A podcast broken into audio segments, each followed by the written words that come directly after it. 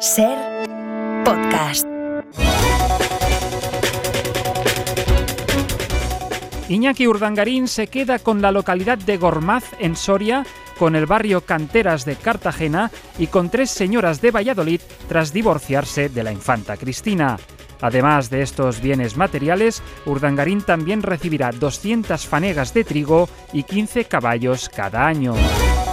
Miles de madrileños fichan por la escudería Ferrari para poder circular con su coche por el centro de la ciudad. Mi prioridad no es ganar el campeonato ni nada, sino evitar el metro, pero si algún premio cae, dice Maroto Contreras de la escudería Copistería Maripili.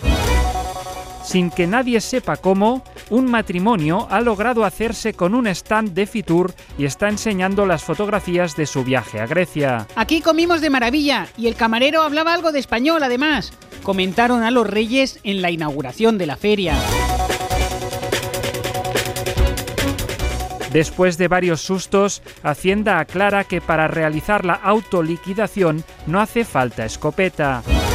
Marlasca pregunta a Sánchez dónde está Irene Montero para culparla de la expulsión ilegal de menores a Marruecos en 2021. Amancio Ortega dona una ministra de Trabajo de izquierdas al gobierno al comprobar que no tiene ninguna. Una zapata asume que si lee muy rápido lo que tiene que decir, nadie se dará cuenta de que no sabe hablar inglés. Un condenado a muerte será ejecutado dos veces por haber pedido un brunch como última comida.